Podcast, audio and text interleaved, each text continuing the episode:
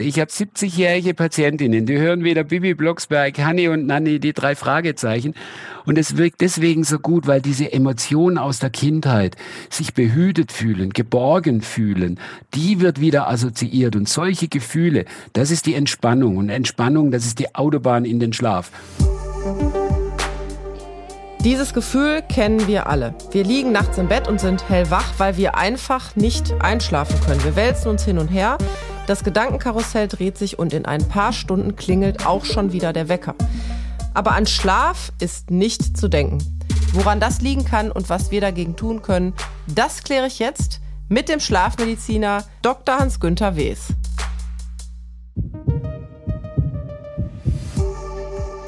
Auf Herz und Ohren mit Doc Caro. Der Gesundheitspodcast der AOK Rheinland-Hamburg. Schön, dass ihr dabei seid. Ich bin's wieder, Doc Caro. Und jetzt lasst uns über Gesundheit sprechen. Wer mich kennt, weiß, dass ich öfter mal das hier mache. Ja. Das liegt daran, dass ich als Notärztin teilweise 24 Stunden im Bereitschaftsdienst bin und sozusagen formell im Schichtdienst arbeite. Ich weiß daher, wie es ist, nicht regelmäßig schlafen zu können oder auch gar nicht in den Schlaf zu kommen. Wenn man zum Beispiel Hintergrund hat, das Telefon klingelt und wieder muss man in die Klinik. Ich versuche den Schlaf nachzuholen, aber das ist nicht immer so einfach. Manchmal kann ich auch einfach nicht einschlafen oder ich schlafe schlecht. Was die Gründe für schlechten Schlaf sind und was wir besser machen können, das bespreche ich heute mit einem echten Experten und ich bin selber gespannt, wie er mich analysiert und mein Schlafverhalten, denn er beschäftigt sich seit mehr als 20 Jahren klinisch und wissenschaftlich mit dem Schlaf und seinen Störungen. Er hat auch zuletzt ein Buch geschrieben, das heißt Schlaf wirkt Wunder. Er ist außerdem Leiter des interdisziplinären Schlafzentrums am Pfalzklinikum Klingmünster und seit 2008 ist er sogar Vorstandsmitglied der Deutschen Gesellschaft für Schlafforschung und Schlafmedizin DGSM. Ich habe also einen echten Profi und jetzt schlaft er nicht ein, sondern hört aufmerksam zu. Herzlich willkommen und schön, dass du dir Zeit nimmst. Hans-Günther Wes, wir sind beim Du. Ich darf sagen, hallo Hans. Hallo Caro, grüß dich. Ich freue mich auch hier zu sein. Ja, ich bin richtig gespannt, was wir beide jetzt hier rausfinden heute, weil wenn wir eine Suchmaschine fragen, wie viele Stunden äh, Schlaf pro Tag es denn so sein sollten, dann heißt es mal so ungefähr acht Stunden und dann die nächste Suchmaschine sagt, sieben Stunden reichen auch.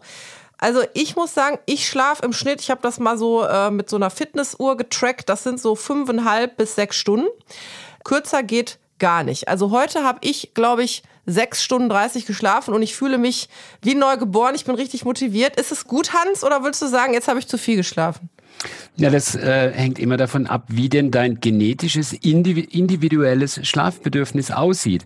Bei 80 Prozent der Deutschen liegt das so ungefähr zwischen sechs und acht Stunden, aber da gibt es eben auch Ausnahmen, berühmte Ausnahmen. Einstein sagt man, der hat elf Stunden benötigt. Napoleon sagt man, er hat vier Stunden und Edison soll auch vier Stunden äh, gebraucht haben nur. Naja, alle haben es zu was gebracht. Ne? Bei Napoleon könnte man sagen, hätte er vielleicht ein bisschen mehr Schlaf gehabt, dann hätte er die Schlacht von Waterloo vielleicht nicht verloren verloren. Also es kommt auf die richtige Dosis an, äh, so viel Schlaf, wie es die eigenen Gene vorgeben.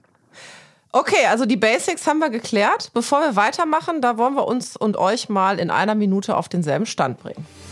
Das Thema in 60 Sekunden. Es ist das wichtigste Drittel unseres Lebens. Das sagt Hans über Schlaf. Schlafen tut nicht nur gut, sondern ist auch gesund. Schlaf ist aktive Regeneration. Es gibt keinen so umfassenden Erholungszustand für Körper und Geist wie den Schlaf. Wer ausreichend schläft, ist widerstandsfähiger, stärkt sein Immunsystem und reduziert das Risiko für viele Krankheiten wie zum Beispiel Depression, Diabetes, Bluthochdruck, Herzinfarkt oder Schlaganfall. Schlafen ist damit genauso überlebenswichtig wie Essen oder Trinken. In Deutschland haben aber leider mehr als 30 Prozent der Erwachsenen Schlafprobleme. Aber was ist das eigentlich, Schlafprobleme?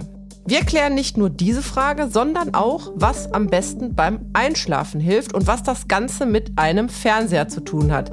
Jetzt in dieser Folge von Auf Herz und Ohren. Würden wir uns alle abends ins Bett legen und wie auf Knopfdruck ein- und durchschlafen, wäre alles wunderbar. Das kenne ich selber. Manchmal ist man übermüdet, vielleicht auch zu müde, um einzuschlafen. Das ist in der Realität aber leider nicht so. Knopfdruck funktioniert nicht und wir wollen heute rausfinden, was wir dagegen tun können. Hans, du bist der Experte. Klär mich auch mal bitte auf. Ab wann können wir denn von Schlafproblemen sprechen? Also wir unterscheiden klinisch wissenschaftlich zum einen die Schlafstörungen, die medizinisch äh, definiert sind und Probleme mit dem Schlaf. Es ist tatsächlich so, dass äh, sechs bis zehn Prozent der Bevölkerung an einer behandlungsbedürftigen Ein- und Durchschlafstörung leiden. Das heißt, sie haben mindestens dreimal pro Woche ein Ein- und Durchschlafproblem, welches so ausgeprägt ist, dass sie am nächsten Tag in ihrem Leistungsvermögen, in ihrem Befinden eingeschränkt sind und das über einen Zeitraum von vier Wochen. Dann ist es medizinisch behandlungsbedürftig, aber immer noch eine leichte Schlafstörung. Dann sprechen wir häufig von Schlafproblemen. Das sind all die Menschen, die mal ein bisschen besser, mal ein bisschen schlechter schlafen. Die haben so einen fragilen Schlaf, wie wir das äh, nennen. Die haben in der Regel keine Beeinträchtigungen am Tage. Und das ist dann immerhin noch mal ein Drittel unserer Bevölkerung. Also ist ein Schlafproblem zum Beispiel, es ist heiß im Sommer, ich kann äh, nicht gut schlafen, ich werde immer wieder wach und drehe mich. Ist das dann ein klassisches Schlafproblem? Ja, das kann so weit gehen, wenn da bei dir subjektiven Leidensdruck entsteht, ne? dass du dann morgens aufstehst und sagst, das, hat, das war jetzt zu wenig, das war nicht ausreichend genug, ich fühle mich nicht optimal. Wenn ich jetzt kurz vor dem zu Bett gehen nochmal drei Kaffee oder Energy Drinks zu mir nehme und dann nicht schlafen kann, dann wissen wir alle, woran es gelegen hat. Koffein macht und hält wach, zumindest bei den meisten Menschen. Aber Hans, was sind denn jetzt denn darüber hinaus noch Ursachen für Schlafprobleme? Ja, die sind sehr mannigfaltig. Ne? Es ist äh, zum einen gehen viele körperliche Erkrankungen mit Schlafstörungen einher. Viele Medikamente stören als Nebenwirkung äh, den Schlaf. Es hat viel mit dem Verhalten zu tun. Also dieser Koffeinkonsum beispielsweise. Koffein kann bis zu elf Stunden wirken. Es gibt aber koffeinsensible und weniger sensible Menschen, was den Schlaf angeht. Manche riechen nachmittags nur an der Kaffeetasse und schlafen schon schlecht. Ich beispielsweise trinke drei Espresso oder man sagt Espressi, glaube ich, und äh, schlummer wunderbar. Erst ab dem vierten wird's bei mir kritisch. Also da muss jeder der eigene Fachfrau oder Fachmann werden. Mhm. Es hat aber nicht nur was auch mit dem Verhalten zu tun, sondern auch was mit der inneren Haltung, wie gut es mir gelingt, sozusagen mich vom Alltag, von meinen Belastungen zu distanzieren. Und dann muss man natürlich eines sagen, wir leben heute in einer Non-Stop-Gesellschaft. Äh, da spielen Smartphone und Tablet natürlich eine große äh, Rolle. Ich habe selber mal eine Studie gemacht mit äh, Jugendlichen und da haben wir eben gesehen, dass ein ganz hoher Anteil, 69 Prozent der Befragten, die so zwischen 14 und knapp 20 waren, dass sie sich in den letzten zehn Minuten, bevor sie ins Bett gehen, noch mit dem Smartphone beschäftigen. Und knapp die Hälfte sogar nach dem Lichtlöschen noch. Und wenn wir das tun, dann sind wir sozusagen ständig online. Wir sind immer bereit, äh, für irgendwelche Neuigkeiten. Wir können nicht richtig runterkommen, nicht richtig abschalten und äh, das führt zu Anspannung und Anspannung ist letztendlich der Feind des Schlafes. Also ist es das ständig On-Sein oder ist es vielleicht auch noch was anderes? Also warum hält mich jetzt das Handy oder das Tablet äh, denn jetzt wach? Also es kann ja nicht immer nur die Serie irgendwie bei Netflix oder ein spannendes E-Book sein oder das Chatten mit meinen Freunden bei WhatsApp. Ist es irgendwie noch was anderes, warum das Handy so als Wachmacher fungiert? Naja, das hat, äh, hat schon zwei Seiten. Ne? Also zum einen, dass ich mich eben noch die E-Mails vom Arbeitsplatz checken kann oder wenn du noch mit deiner Freundin irgendwelche aufregenden Themen durchnimmst, dann kommst du in die Anspannung. Aber auf der anderen Seite ist es so, dass diese Smartphone-Tablets und viele Bildschirme Bildschirme beispielsweise, die strahlen blaues Licht aus, mhm. ähm, das auch im Sonnenlicht enthalten ist. Und da gaukeln wir unserem Gehirn dann vor, es wäre draußen noch hell, die Sonne würde noch scheinen und dann wird nicht der körpereigene äh, Schlafbodenstoff Melatonin gebildet. Wir werden nicht müde, wir finden nicht ins Bett und wenn wir nicht ins Bett finden, wir sind ja in einer preußisch geprägten Zeit morgens, äh, klingelt unbarmherzig um sechs oder sieben bei den meisten der Wecker und dann war es nicht genügend Schlaf. Wir kommen sozusagen in die Schlafprokrastination hinein durch dieses ständige helle Licht. Also wir verschieben den Schlaf, indem wir blaues Licht vom, vom Handy äh, quasi äh, filtern, ja? Kann ich mir so vorstellen? Ja, aber auch die Zimmerbeleuchtung, das Neonlicht beispielsweise, die LED-Lampen mhm. äh, tun das. Und auch sogar nur das helle Licht alleine, ohne Blaulichtanteile, aktiviert uns schon und äh, führt eben dazu, dass wir nicht müde werden. Und dann kommen wir in eine äh, Übermüdungssituation hinein, können uns morgens, wenn der Wecker klingelt, nur ganz schwer von unserem Kissen trennen, weil es nicht mehr genügend Schlaf war. Aber es gibt doch auch Leute, ich denke jetzt auch gerade an ältere Leute, ähm, die jetzt permanent gar kein Handy in der Hand haben. Also die können ganz gut die Finger vom elektronischen Gerät im Bett lassen, aber sie können trotzdem nicht gut schlafen, äh, also nicht gut einschlafen. Äh, vielleicht weil sie Stress haben oder sich Stress machen oder vielleicht irgendwie anders psychisch belastet sind. Also was können denn jetzt die tun, wo du sagst, okay, es liegt in dem Fall nicht am Handylicht? Ja gut, wir gehen in der Diagnostik immer so vor, dass wir natürlich als erstes körperliche Ursachen ausschalten, dass wir dann auf ein richtiges Verhalten achten. Und wenn wir dann sehen, das sind Menschen, die mit ihren täglichen Belastungen äh, so umgehen, dass sie eben abends sich nicht entpflichten können. Die nehmen sozusagen die großen, die kleinen Sorgen mit ins Schlafzimmer hinein und dann startet erstmal das Gedankenkarussell. Und wenn das Gedankenkarussell startet, dann sind wir wieder in der Anspannung und Anspannung ist der Feind des Schlafes. Also hier geht es darum, dass diese Menschen wieder ihre eigene Schlaftablette werden. Mhm. Das heißt, dass sie, bevor sie ins Bett gehen, runterkommen, dass sie äh, sich entspannen und sich von diesen großen und kleinen Sorgen eben des Alltags distanzieren. Das Schlafzimmer, das sollte eine Wohlfühloase sein oder anders ausgedrückt. Wir sollten jeden Abend eigentlich für acht Stunden von 24 Stunden am Tag auf Urlaub gehen, äh, wo wir es uns gut gehen lassen und Arbeit, Arbeit sein lassen und auch mhm. Beziehungsprobleme oder andere Dinge einfach zur Seite legen. Äh, Gibt es denn da irgendwie etwas, wo du sagst, so kann man das machen? Also soll ich mir irgendwie Meditationsmusik aufs Ohr legen oder soll ich irgendwie das Fenster aufmachen und, und noch den Vögeln äh, im, im, in der Abenddämmerung zuhören? Oder gibt es da so praktische Tipps? Naja, es gibt da schon äh, Dinge, die uns helfen können. Es ist ja so, und das, das kann einem manchmal auch so ein bisschen Verständnis fördern, wie denn Schlafstörungen entstehen. Äh, es ist ja so, dass ganz Deutschland vorm Fernseher am besten schläft. Und es ist ja echt bemerkenswert. Aber da muss ich kurz einhaken, das stimmt, aber ich zum Beispiel gar nicht. Ich kann vorm Fernseher gar nicht einschlafen. Also ganz Deutschland außer ja, ich. Ich habe nicht gesagt alle, aber fast ganz Deutschland äh, schläft da wunderbar. Vor allem auch meine Patienten mit Schlafstörungen. Das ist Ach, interessant, interessant, weil vor dem Fernseher ist es laut, da ist es hell, da ist es nicht so bequem im Bett. Aber was passiert da? Naja, wir schalten den Fernseher an und schalten uns selber ab. Ja. Also das heißt, wir konzentrieren uns da auf eine Handlung, die wenig stimulierend ist, die aktiviert uns nicht. Aber es ist doch so, dass wir abgelenkt sind von unseren eigenen Sorgen und Nöten und dann ist es noch Abend und dann ist es ein bisschen dunkler und wir werden völlig entspannt und dann können wir trotz dieser widrigen Verhältnisse wunderbar schlafen. Mhm. Wenn meine Patienten dann später ins Bett gehen, dann ist es plötzlich wieder ganz anders. Plötzlich stört da ein Partner nebendran, der nur lebt, der nur atmet und sich ab und zu mal bewegt. Ne? Und es macht uns deutlich, dass es so dieses Thema Schlafhygiene, was wir immer wieder äh, lesen in den Medien, ja, das ist schon wichtig, aber die innere Haltung ist das Entscheidende. Wenn es mir gelingt, sozusagen mein eigener Fernseher zu werden, eigene Fantasiereisen zu entwickeln, schöne Geschichten in meinem Leben nacherlebe. Das kann ein Spaziergang sein, ein schöner Urlaub. Das Gehirn darf da viel denken damit es eben nicht auf dumme Gedanken kommt, die anspannend sind, also die etwas mit Alltag zu tun haben. Und dann ist es eigentlich äh, eine wunderbare Sache. Und was ich meinen Patientinnen und Patienten immer sehr empfehle, Kinderkassetten äh, Kinderkassetten. Die binden auch die Aufmerksamkeit. Ich muss lachen, das macht eine Freude von mir. Da kann ich ganz kurz eine Geschichte erzählen. Da sind wir zusammen auf einem Städtetrip gewesen, liegen im Hotelbett. Auf einmal sagt die zu mir, stört dich das, wenn ich jetzt gerade Bibi Blocksberg anmache? Und ich habe gedacht, die machen jetzt gerade einen Witz. Und dann ging neben dem Bett das Handy an. Also das wurde aber umgedreht. Und dann kamen Bibi und Tina auf den Ponyhof. Und dann kam Hex Hex. Und ich habe gedacht, das darf doch nicht wahr sein. Wir waren beide innerhalb von drei Minuten eingeschlafen. Und warum? Wie hast du dich gefühlt, wo du jetzt diese Kinderkassette angehört hast? Welche Emotion kam auf? Also ich war einfach irgendwie glücklich und zufrieden. Es kam so eine Kindheitserinnerung hoch, weil ich das ja früher gehört habe und hatte dann so das Gefühl von ähm, ja Geborgenheit und Glück. Glück. So, und ich hatte keine anderen Gedanken mehr. Ich hatte nur noch Bibi und Tina auf dem.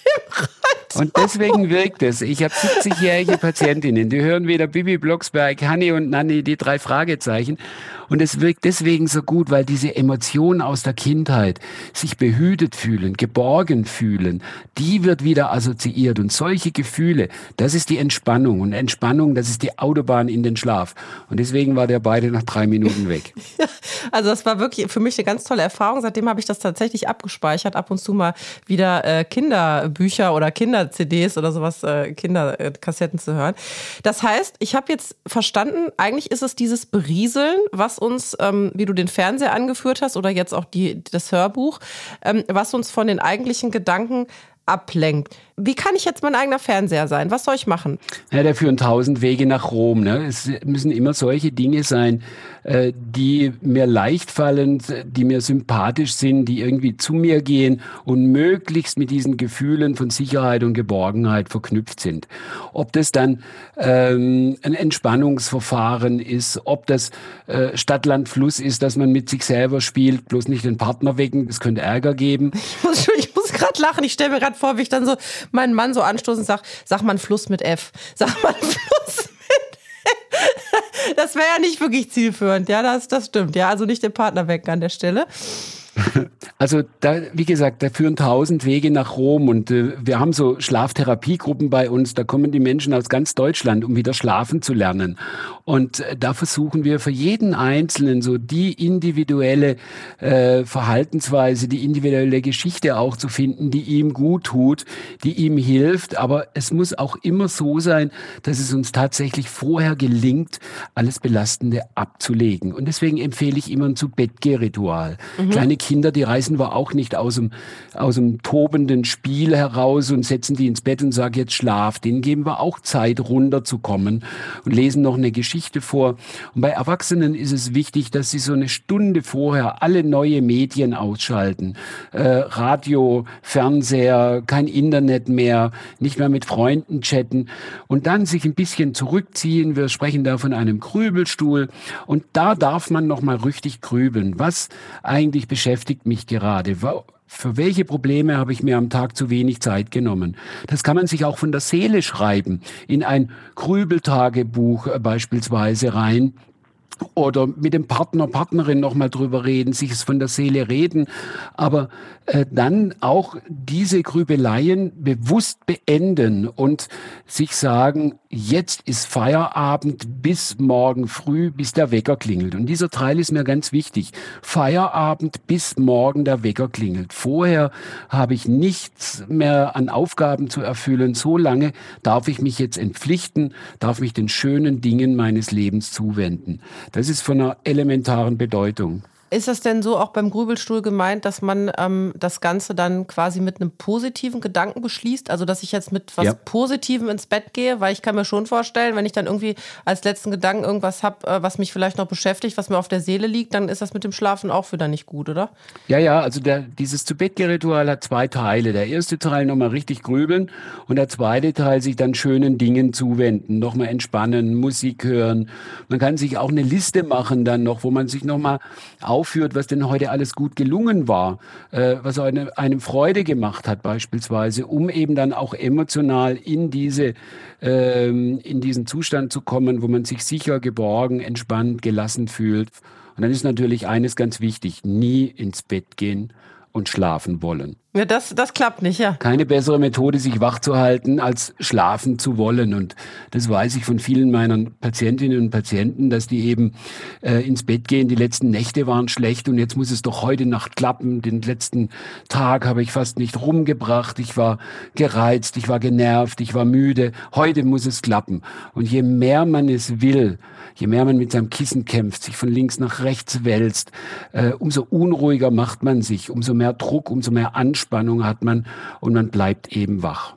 Wer schlafen will, bleibt wach. Aber das kenne ich zum Beispiel auch, ähm, wenn ich irgendwie eine Nacht durchgearbeitet habe und habe dann irgendwie noch die Kinder versorgt und so weiter und denke so, jetzt hast du genau noch drei Stunden zum Schlafen, weil dann geht der, der Alltag weiter. Und ich bin wirklich müde, also tatsächlich sozusagen übermüdet gefühlt. Ich liege zwar im Bett, aber ich komme nicht in den Schlaf. Ja, das ist übrigens auch ein, ein ganz großes Problem bei den Schichtarbeitern. Man denkt ja bei der Schichtarbeit, äh, und das ist auch so, dass wir da wieder unserer Natur leben, ne? wenn wir beispielsweise äh, tagsüber schlafen müssen. Aber gerade die Frühschicht, wo wir ja eigentlich noch nachts schlafen, wir müssen nur ein bisschen früher raus, da haben die meisten ein ganz großes Problem damit, weil die gehen abends oft durch Licht und Aktivität zu spät ins Bett und dann sagen sie sich, und jetzt schlaf mal schnell. Mhm. Und die sagen sich auch, du darfst auf keinen Fall verschlafen, weil sind sie als noch in einer Fahrgemeinschaft oder ähnliches. Und dann setzt man sich unter Druck, schlafen zu müssen. Die haben den Wecker die ganze Nacht vor ihrem inneren Auge und äh, muss doch und wachen auf. Ja, wie lange habe ich jetzt geschlafen? Mensch, wenn ich einschlafen würde, wie viel Zeit wäre es denn dann noch? Und das, diese Beschäftigung mit dem Schlaf oder dem Nichtschlafen können, dem Wachwerden, das führt dann alleine schon zu Schlafstörungen oder es verstärkt bestehende Schlafstörungen erheblich. Was ist denn, wenn man zum Beispiel sehr, sehr viel Endorphine hat, weil man verliebt ist, weil man extrem glücklich ist, dann braucht man ja weniger Schlaf. Ist das so oder ist das ein Trugschluss? Naja, äh, also ob wir angespannt sind, weil wir frustriert sind oder ob wir angespannt sind, weil wir uns freuen, äh, beides ist Anspannung und beides verhindert den Schlaf. Also wenn du oder ich jetzt heute erfahren, dass wir im Lotto gewonnen haben, wir werden die ganze Nacht nicht schlafen, weil wir uns überlegen, was wir mit dem vielen Geld machen. Aber wir, würd, wir würden nie auf die Idee kommen, das als eine Schlafstörung zu bezeichnen. Und genauso ist es mit dem Verliebtsein beispielsweise. Äh, das nehmen wir dann hin, weil da sind wir so aktiviert und im Schwung und das halten wir dann gut aus. Das liegt ja auch in der Natur, der menschlichen Natur. Wir können mal schlechte Nächte haben. Äh, in der Steinzeit war das ja auch so, dass wir mal nachts flüchten müssen, mussten, dass ein Unwetter kam und da war das auch völlig normal. Oder Mütter, äh, wenn, wenn die ein Neugeborenes haben, Mütter verlieren in den ersten zwei Lebensjahren äh, ihres Neugeborenen sechs Monate an Schlaf im Durchschnitt. Ja, das kann ich allerdings bestätigen, das muss ich auch sagen. Also da habe ich mich auch an vielen Stellen gefragt, wie der Körper das aushält eigentlich. Ja, er kann es. Also nur wenn es chronisch und lang andauernd wird, dann äh, resultieren die Gesundheitsrisiken daraus, die du eingangs erwähnt hast. Aber mal so vorübergehend schlecht schlafen, das ist okay. Und lass mich vielleicht noch eines sagen. Es kommen immer viele Patienten zu mir und sagen, Herr Doktor, ich würde so gern mal wieder nachts durchschlafen. Und dann tue ich immer ganz bewusst sehr erstaunen und sage, ja, zu was soll denn das gut sein?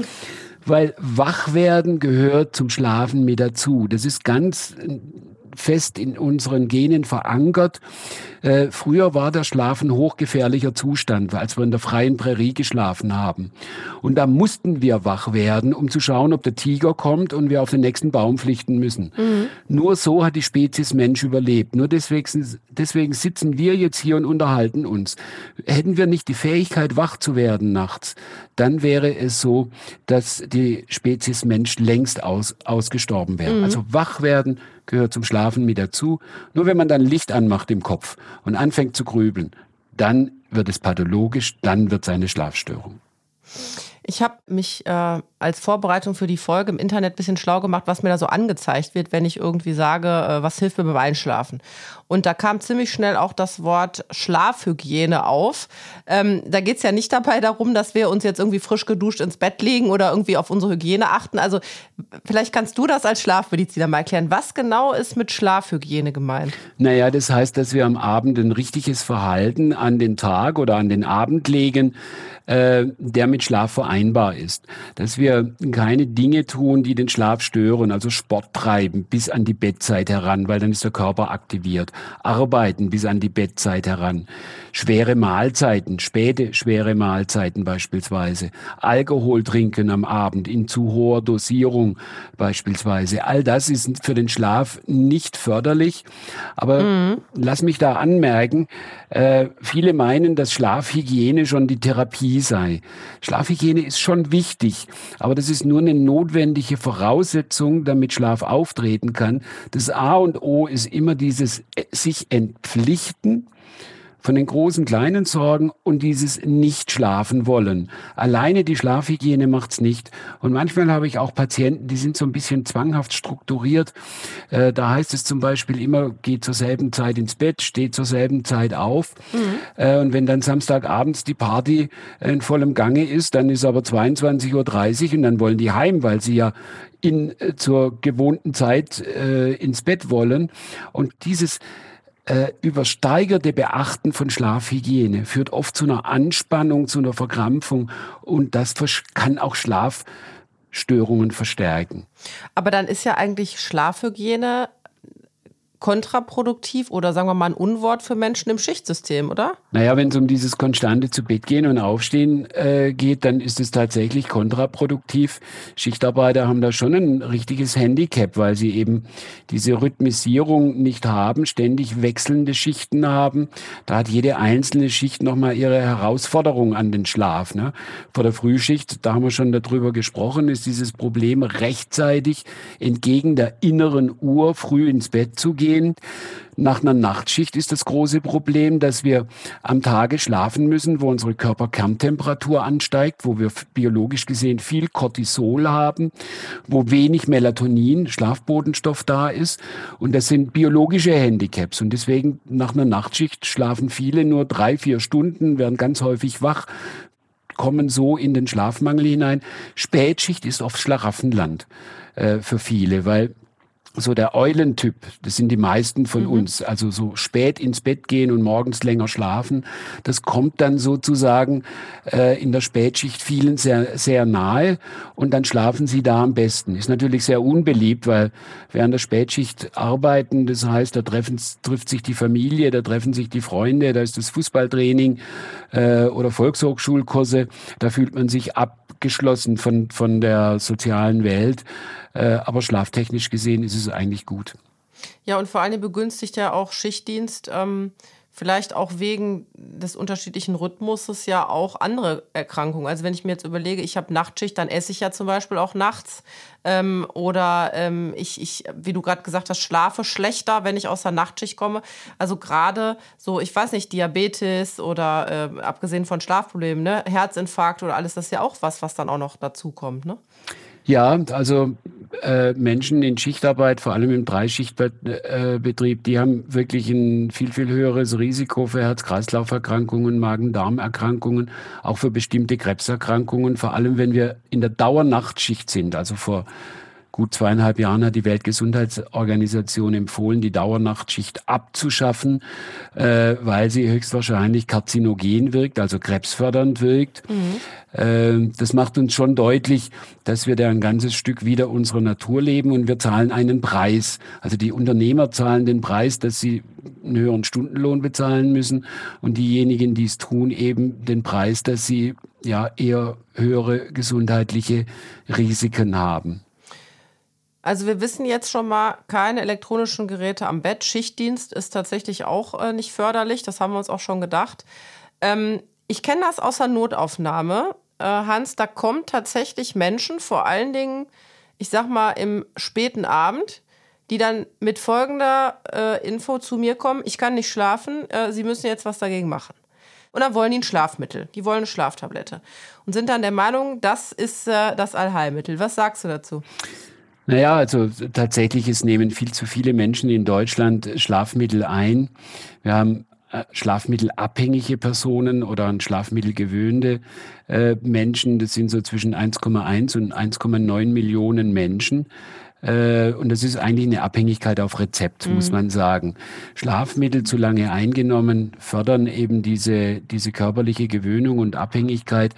Und man muss auch wissen, dass Schlafmittel keine heilende Wirkung haben. Das ist eine symptomatische Therapie.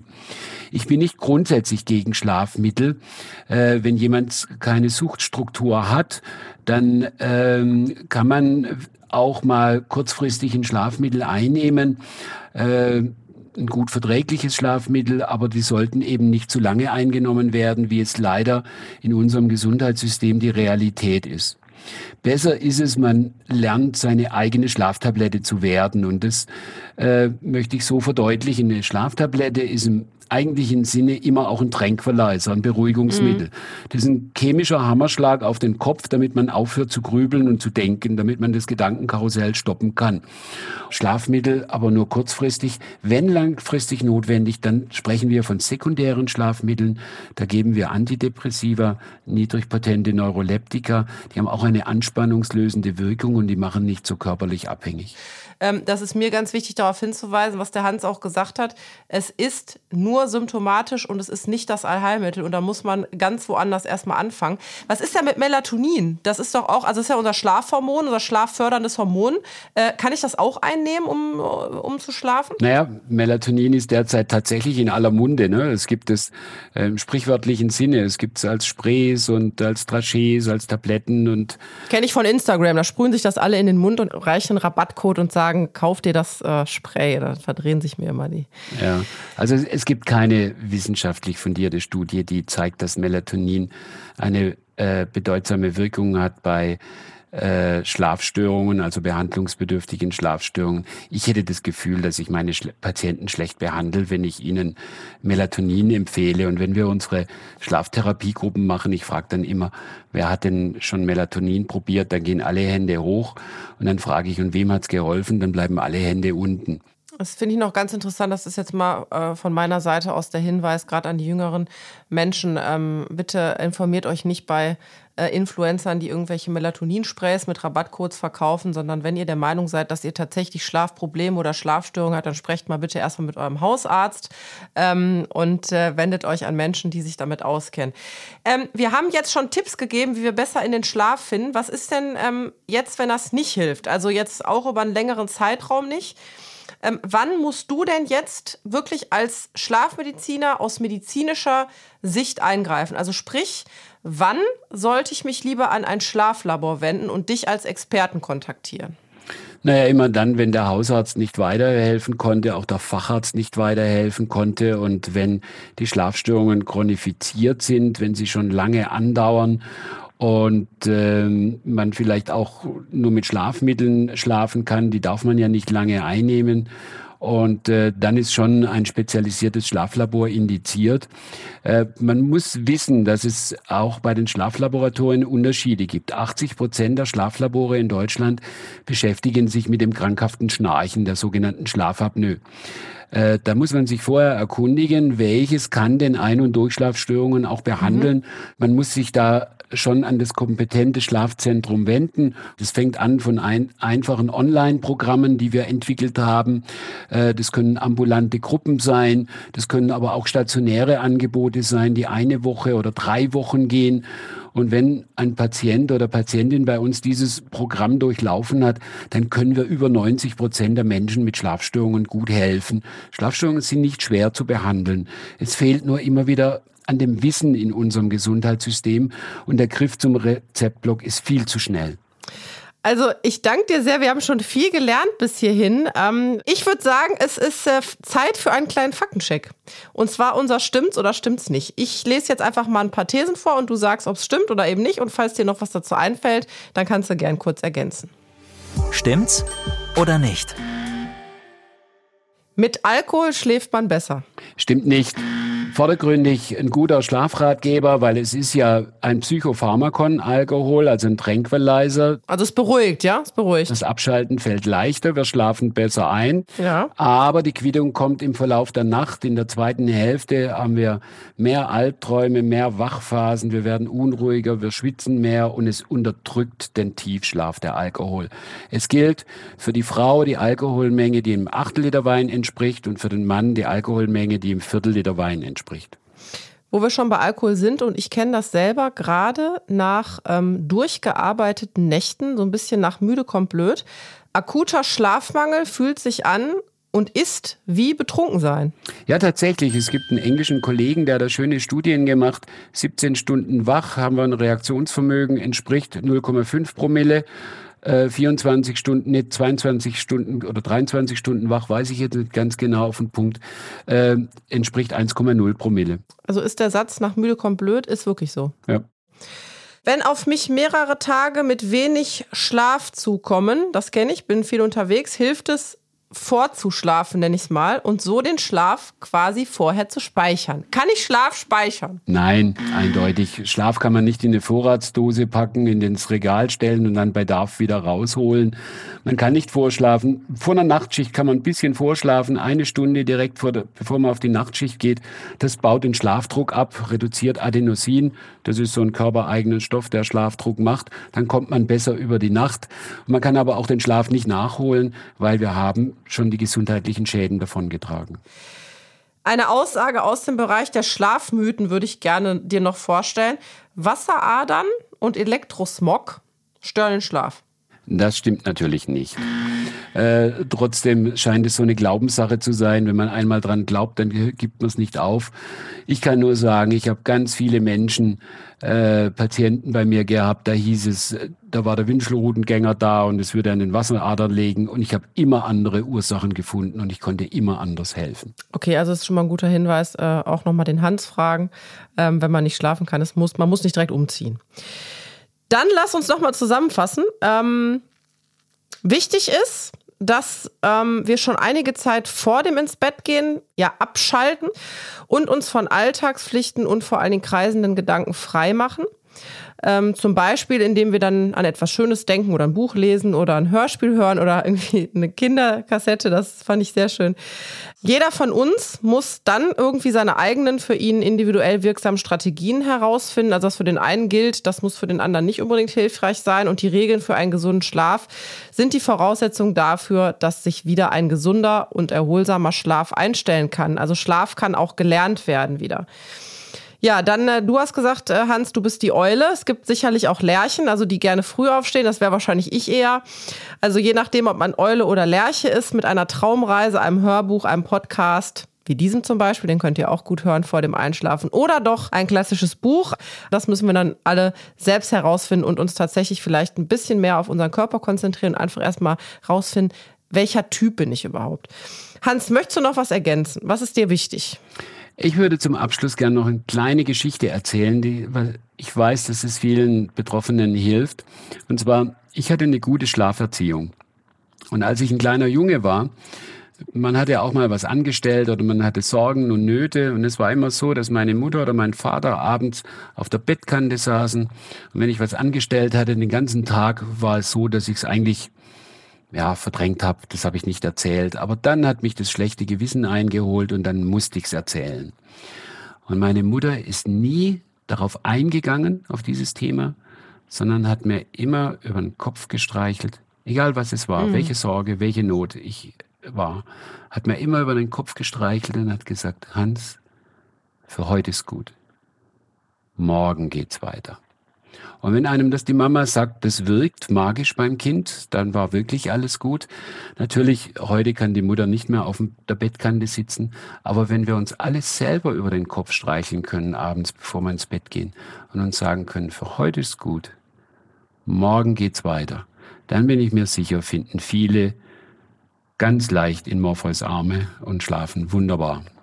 Das hast du schön gesagt. Und das möchte ich jetzt auch einfach so stehen lassen. Ich weiß auf jeden Fall, was ich heute Abend bei meinen Kindern mache. Wir biegen auf die Zielgerade ein und wenn ihr mehr zum Thema Schlaf erfahren möchtet, dann werdet ihr bei vigo.de gleich doppelt fündig. Einmal beim Themenspecial Schlafen Sie gut. Da könnt ihr viele Tipps von heute noch einmal nachlesen und eine Übersichtsseite zu gesundem Schlaf. Da erfahrt ihr unter anderem, welche Matratze und welche Decke für euch das Richtige ist.